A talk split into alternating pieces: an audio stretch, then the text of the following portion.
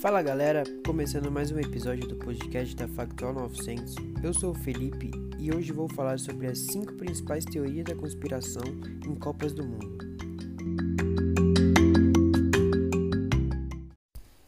Na teoria de número 1, vou começar falando de uma das mais famosas que aconteceu na Copa de 1998, onde o Ronaldo, na época o atual melhor jogador do mundo e posteriormente melhor jogador da Copa, três dias antes da final não teria sido relacionado para o jogo por uma suposta lesão no tornozelo e depois por um problema no estômago.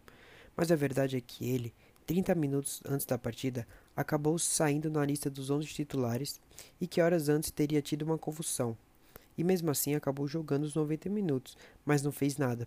Há quem diga que essa Copa foi comprada pelos franceses e por isso Ronaldo teria fingido para não jogar. Uma jornalista dias após denunciou um e-mail que dizia que houve uma corrupção envolvida, onde falava que o Brasil teria vendido aquela Copa para ser campeão em 2002 e sediar a Copa de 2014, mas nunca se confirmou nada, e até hoje torcedores brasileiros se perguntam o que realmente aconteceu naquela final.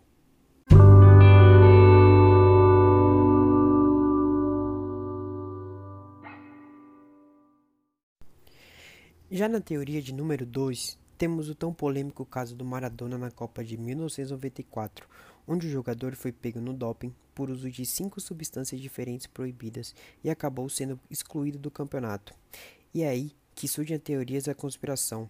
Diego Armando Maradona jurou pelas suas duas filhas que não teria usado nenhum tipo de droga e que existia alguma coisa nisso. As histórias que surgiram foi a de que a culpa disso tudo teria sido do seu preparador físico, que supostamente foi contratado especialmente para causar esse problema.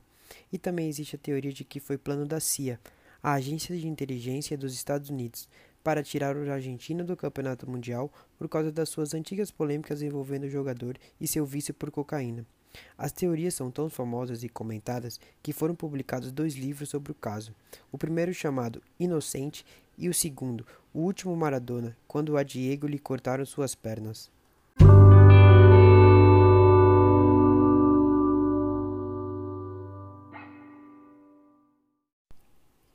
Na teoria de número 3, foi um caso que aconteceu na Copa de 1974 onde a Holanda, que tinha o futebol mais bonito e encantador da época, apelidada como Laranja Mecânica, chegou na final e enfrentou a Alemanha Ocidental.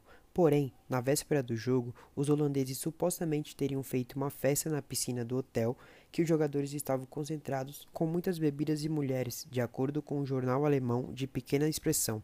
Mas até hoje, essa história nunca foi confirmada e muitos acreditam pelo fato da seleção ter perdido o jogo, tendo em vista que era a maior favorita daquele ano. Dias depois, a estrela da seleção, Cruyff, teria dito que naquela noite não conseguiu dormir direito por ter ficado dando explicações para suas, sua esposa sobre o tal ocorrido, e essa história nunca foi totalmente desmentida.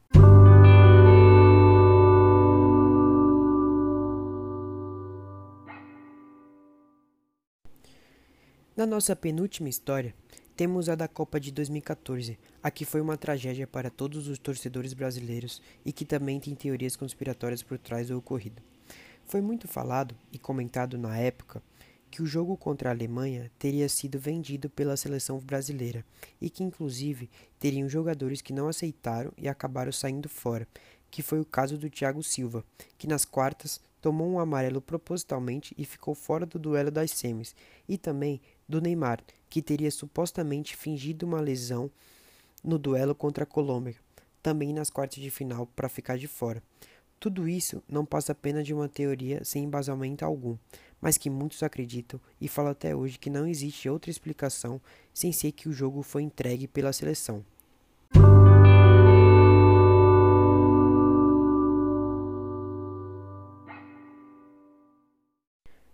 Na teoria de número 5, temos um dos casos mais famosos que aconteceu na Copa de 1990, onde os jogadores do Brasil beberam água da seleção argentina e começaram a passar mal no meio do jogo.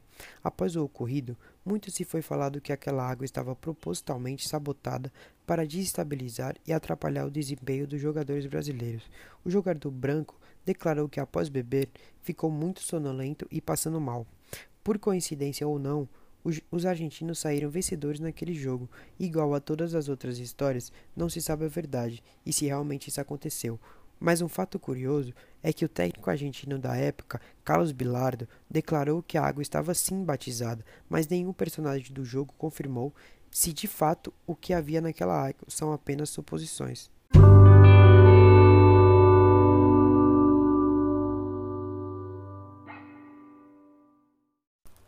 Mas não acabamos por aqui. Separamos uma teoria extra que aconteceu na Copa de 1978, sediada na Argentina. O Brasil estava disputando com a anfitriã uma vaga para se classificar, e os brasileiros só perderiam essa vaga se os argentinos derrotassem a seleção do Peru por quatro ou mais gols.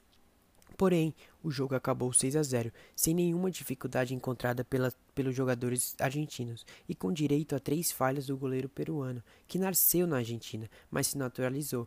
O caso na época foi muito comentado, causando revolta nos torcedores brasileiros, onde muitos dizem que o jogo foi vendido para a dona da casa e a seleção peruana acabou entregando o jogo. Mas até hoje não sabemos da verdade, apenas que a Argentina conseguiu se classificar, tomando a vaga da seleção brasileira.